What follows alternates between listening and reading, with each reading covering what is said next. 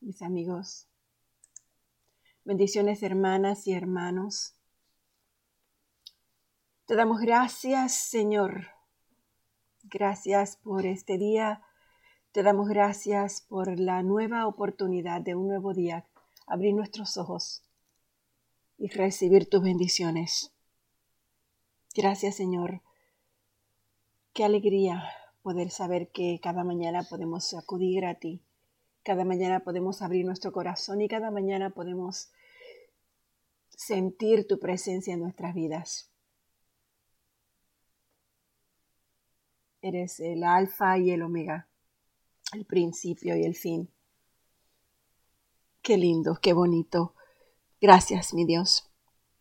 Bienvenidos, hermanos, hermanas. Continuamos leyendo la palabra del Señor y orando, abriendo nuestro día para, para prepararlo, para que el resto del día sea todo bendecido, dirigido, ordenado por nuestro Padre Celestial. Gracias, Señor. Gracias, Padre.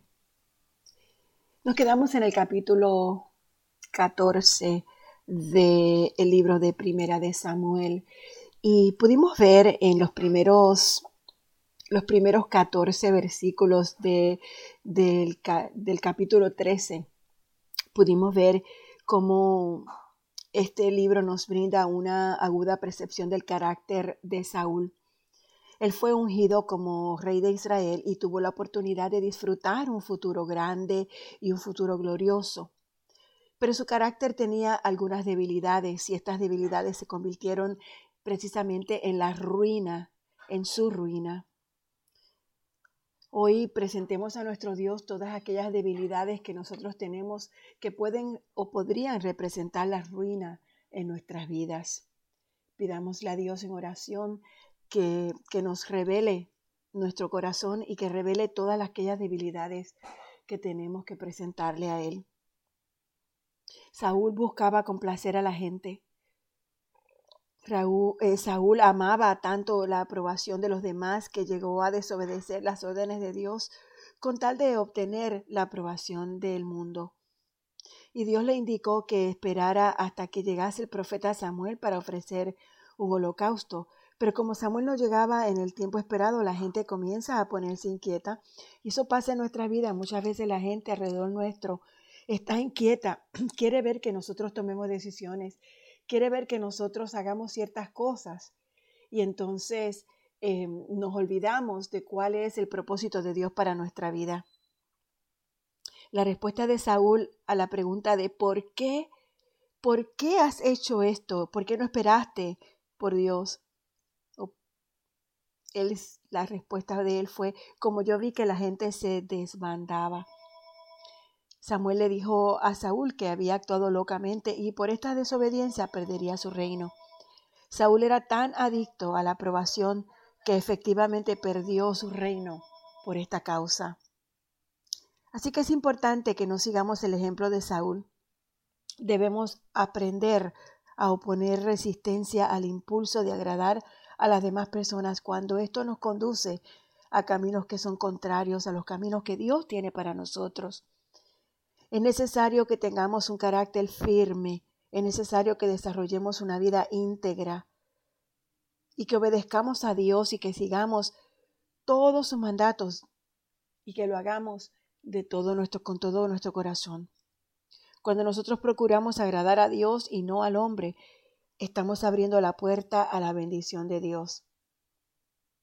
Así que, Señor, te rogamos poder ser como David, un hombre que veremos a continuación a partir de los capítulos eh, siguientes. Así que comencemos con la palabra de Dios, capítulo 15. Cierto día, Samuel le dijo a Saúl, fue el Señor quien me dijo que te ungiera como rey de su pueblo Israel. Ahora escucha este mensaje del Señor. Esto es lo que el Señor de los ejércitos celestiales ha declarado. He decidido ajustar cuentas con la nación de Amalek por oponerse a Israel cuando salió de Egipto. Ve ahora y destruye por completo a toda la nación amalecita, a los hombres, las mujeres, los niños, los recién nacidos, el ganado, las ovejas, las cabras, los camellos y los burros. Entonces Saúl movilizó a su ejército en Telaín. Ellos eran doscientos mil soldados de Israel y diez mil hombres de Judá. Después Saúl y su ejército fueron a una ciudad de los amalecitas y se pusieron al acecho en el valle. Saúl envió esta advertencia a los ceneos. Apártense de donde viven los amalecitas o morirán junto con ellos pues ustedes fueron bondadosos con el pueblo de Israel cuando salió de Egipto. Así que los ceneos empacaron sus cosas y se fueron. Luego Saúl mató a los amalecitas desde Ávila hasta llegar a Shur, al oriente de Egipto. Capturó a Gag, el rey amalecita, pero destruyó por completo a todos los demás. Saúl y sus hombres le perdonaron la vida a Agag y se quedaron con lo mejor de las ovejas y las cabras del ganado de los becerros gordos y de los corderos. De hecho, con todo lo que les atrajo, con ellos se quedaron. Solamente destruyeron lo que no tenía valor o que era de mala calidad.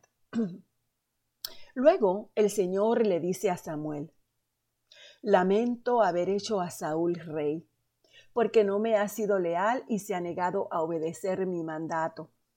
Al oírlo, Samuel se conmovió tanto que clamó al Señor durante toda la noche. Temprano a la mañana siguiente, Samuel fue a buscar a Saúl y alguien le dijo, Saúl fue a la ciudad de Carmelo a levantar un monumento en su propio honor y después continuó a Gilgar. Cuando por fin Samuel lo encontró, Saúl lo saludó con alegría. Que el Señor te bendiga, le dijo, llevé a cabo el mandato del Señor. Entonces, ¿qué es todo ese balido de ovejas y cabras y ese mugido de ganado que oigo? le pregunta Samuel. Es cierto que los soldados dejaron con vida lo mejor de las ovejas, las cabras y el ganado, admitió Saúl, pero van a sacrificarlos al Señor tu Dios. Hemos destruido todo lo demás. Entonces Samuel le dice a Saúl, Escucha lo que el Señor me dijo anoche. ¿Qué te dijo? preguntó Saúl. Y Samuel le dijo, aunque te tengas en poca, en poca estima, ¿acaso tú no eres el líder de las tribus de Israel? El Señor te ungió como rey de Israel. Él te envió en una misión y te dijo, ve y destruye por completo a los pecadores, a los amalecitas, hasta que todos estén muertos. Pero ¿por qué no obedeciste el Señor? ¿Por qué te apuraste a tomar del botín y hacer lo que es malo a los ojos de Dios? Pero yo sí obedecí al Señor, insistió Saúl. Yo cumplí la misión que él me encargó. Yo traje el rey de Agag, pero destruí a todos los demás. Entonces mis tropas llevaron lo mejor de las ovejas, de las cabras, del ganado y del botín para sacrificarlos al Señor, tu Dios, en Gilgal. Pero Samuel respondió, ¿qué es lo más que le agrada al Señor? ¿Tus ofrendas quemadas y sacrificios? o que obedezcas su voz. Escucha, la obediencia es mejor que el sacrificio y la sumisión es mejor que ofrecer la grasa de carneros. La rebelión es tan pecaminosa como la hechicería y la terquedad es tan mala como rendir culto a ídolos. Así que por cuanto has rechazado el mandato del Señor, Él te ha rechazado como rey. Entonces Saúl le confesó a Samuel, es cierto, he pecado. He desobedecido tus instrucciones y el mandato del Señor porque tuve miedo del pueblo y por eso hice lo que ellos me pidieron. Pero ahora, por favor, perdona mi pecado. Regresa conmigo para que pueda yo adorar al Señor. Pero Samuel le responde, No volveré contigo. Ya que tú rechazaste el mandato del Señor, Él te ha rechazado como rey de Israel. Cuando Samuel se dio vuelta para irse, Saúl trató de detenerlo y rasgó el borde de su túnica. Entonces Samuel le dijo, Hoy el Señor te ha arrancado el reino de Israel y se lo ha dado a otro, a uno que es mejor que tú, y aquel que es la gloria de Israel. No mentirá ni cambiará de parecer porque no es humano para que cambie de parecer.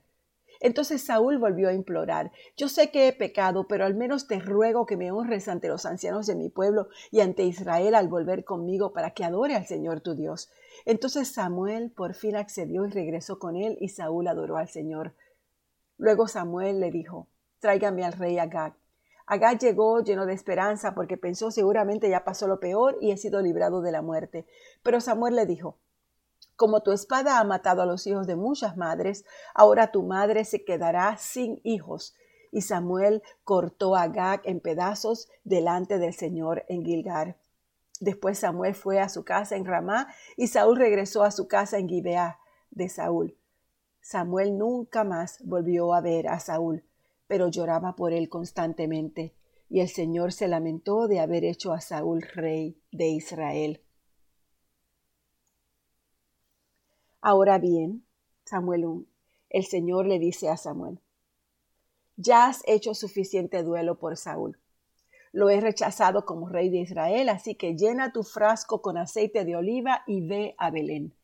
Busca a un joven o a un hombre llamado Isaí que vive allí, porque he elegido a uno de sus hijos para que sea mi rey.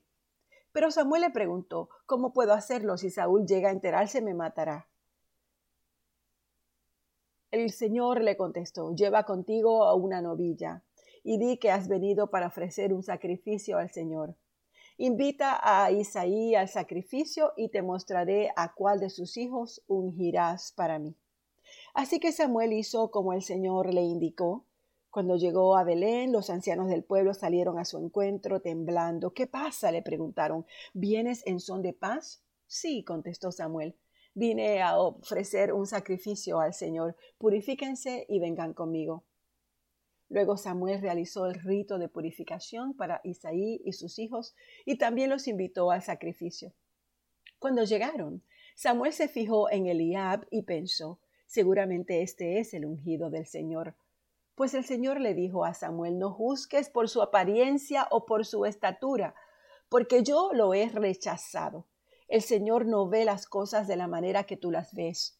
La gente juzga por las apariencias, pero el Señor mira el corazón de las personas. Entonces Isaí le dijo a su hijo Abnadab que caminara delante de Samuel, pero Samuel le dijo, este no es el que el Señor ha elegido. Después Isaí llamó a Simea, pero Samuel le dijo, tampoco es este. De la misma manera Isaí le presentó sus siete hijos a Samuel, pero Samuel le dijo, el Señor no ha elegido a ninguno de ellos. Y después Samuel le pregunta, ¿Son estos todos los hijos que tú tienes? Isaí le contesta, Queda todavía el más joven, pero está en el campo cuidando las ovejas y las cabras. Samuel le dijo de inmediato, Manda a llamarlo. No nos sentaremos a comer hasta que él llegue. Entonces Isaí mandó a buscarlo. El joven era trigueño y apuesto y de hermosos ojos. El Señor le dijo, Este es, úngelo. Al estar David de pie entre sus hermanos, Samuel tomó el frasco de aceite de oliva que había traído y ungió a David con el aceite. En ese instante el Espíritu del Señor vino con gran poder sobre David a partir de ese día. Luego Samuel regresó a Ramá.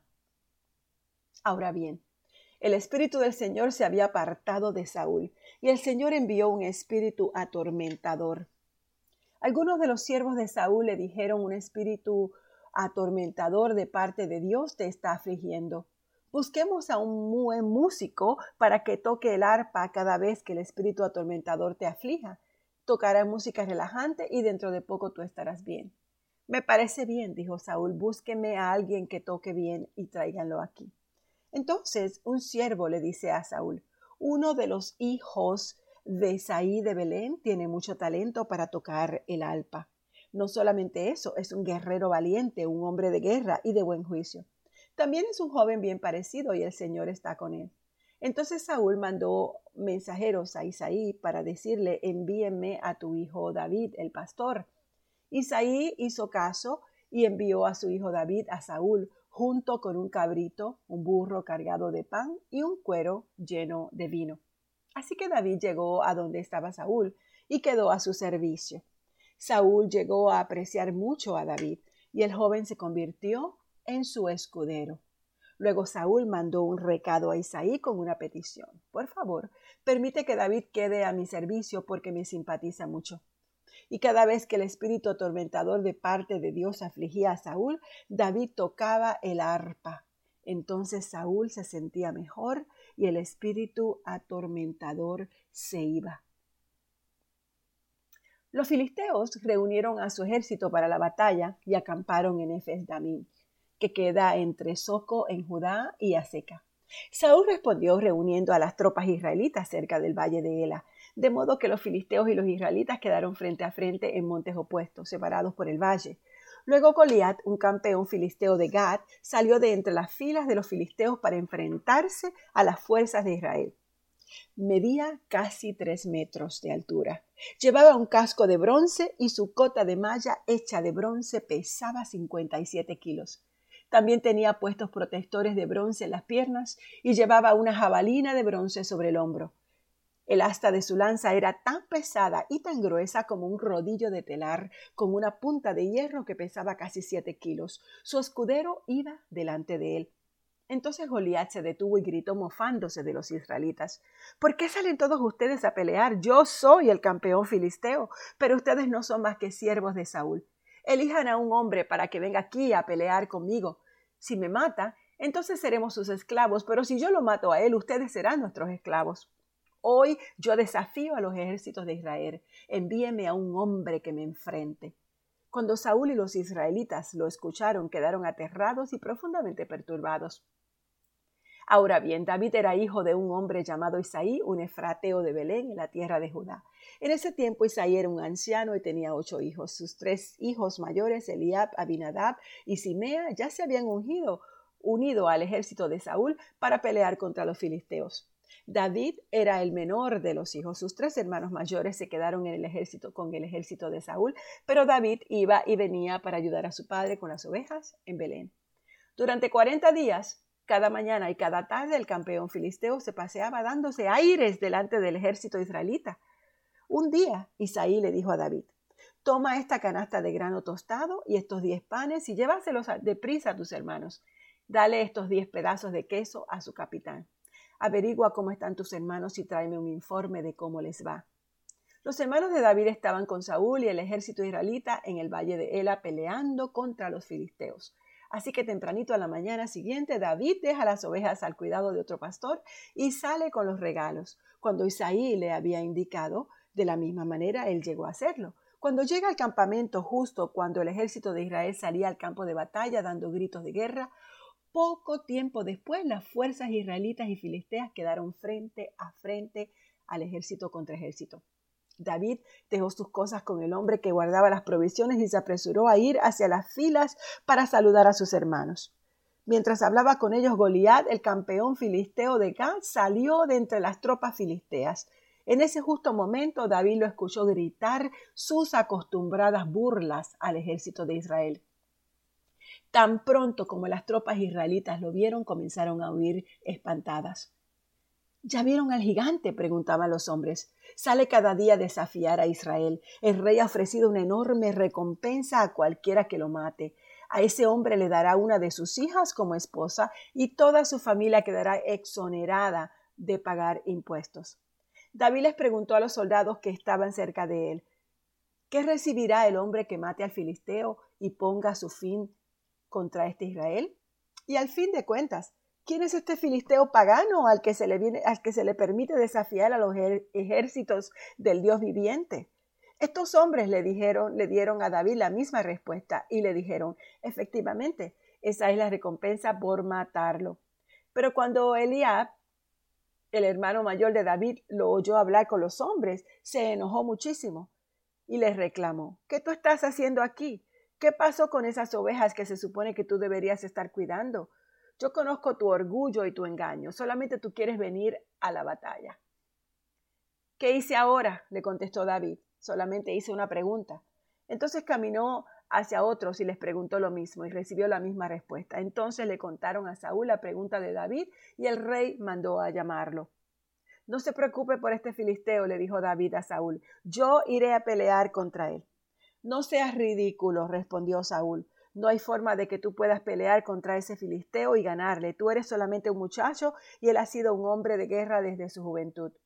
Pero David insistió.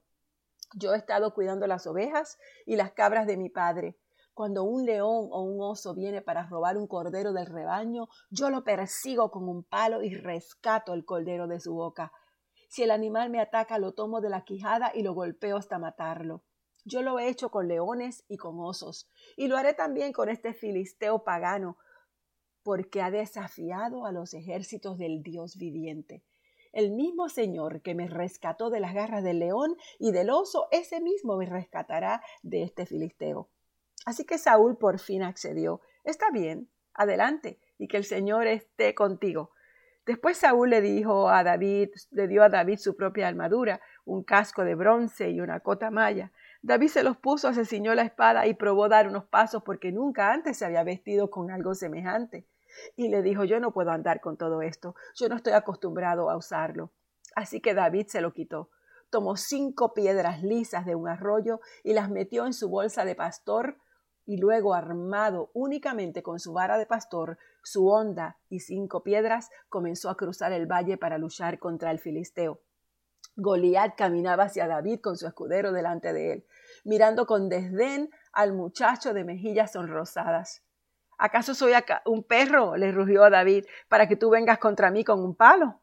Y maldijo a David en nombre de sus dioses. Ven aquí, y les daré tu carne a las aves y a los animales, le gritó Goliat.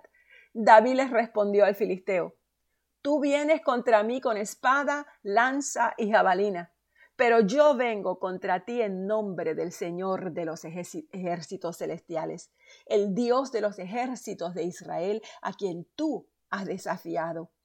Hoy el Señor te conquistará y yo te mataré y te cortaré la cabeza y luego daré los cadáveres de tus hombres a las aves y a los animales salvajes, y todo el mundo sabrá que hay un solo Dios, el Dios de Israel. Todos los que están aquí reunidos sabrán que el Señor rescata a su pueblo, pero no con espada ni con lanza. Esta es la batalla del Señor, y los entregará a ustedes en nuestras manos. Cuando Goliat se acercó para atacarlo, David fue corriendo para enfrentarse con él.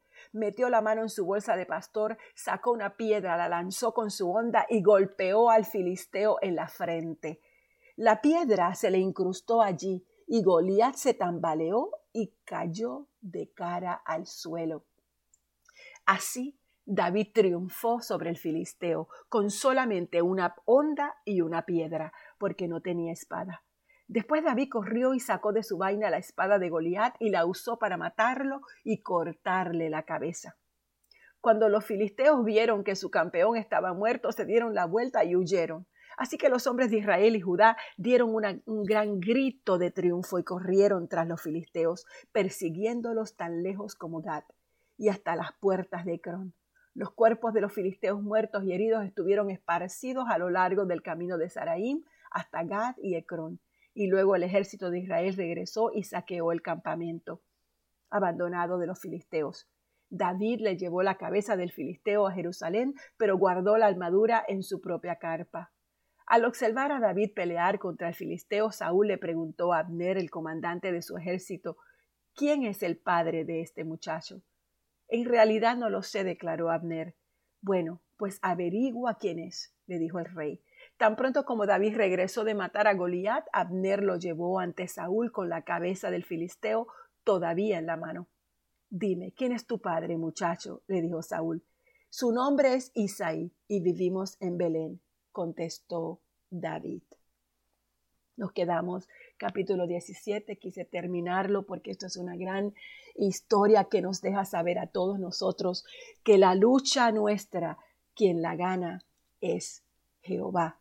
Dios de los ejércitos. Padre, que en el día de hoy aprendamos a pelear nuestras luchas y a enfrentarnos contra el enemigo a nombre tuyo. Que sepamos que tú eres nuestro rey y que tú eres el que da y tú eres el que quita. Que tú tumbas y destruyes a todo el que te desobedece, pero levantas al que te ve como su rey de reyes. Gracias, mi Padre. Gracias. En nombre de Jesús. Amén.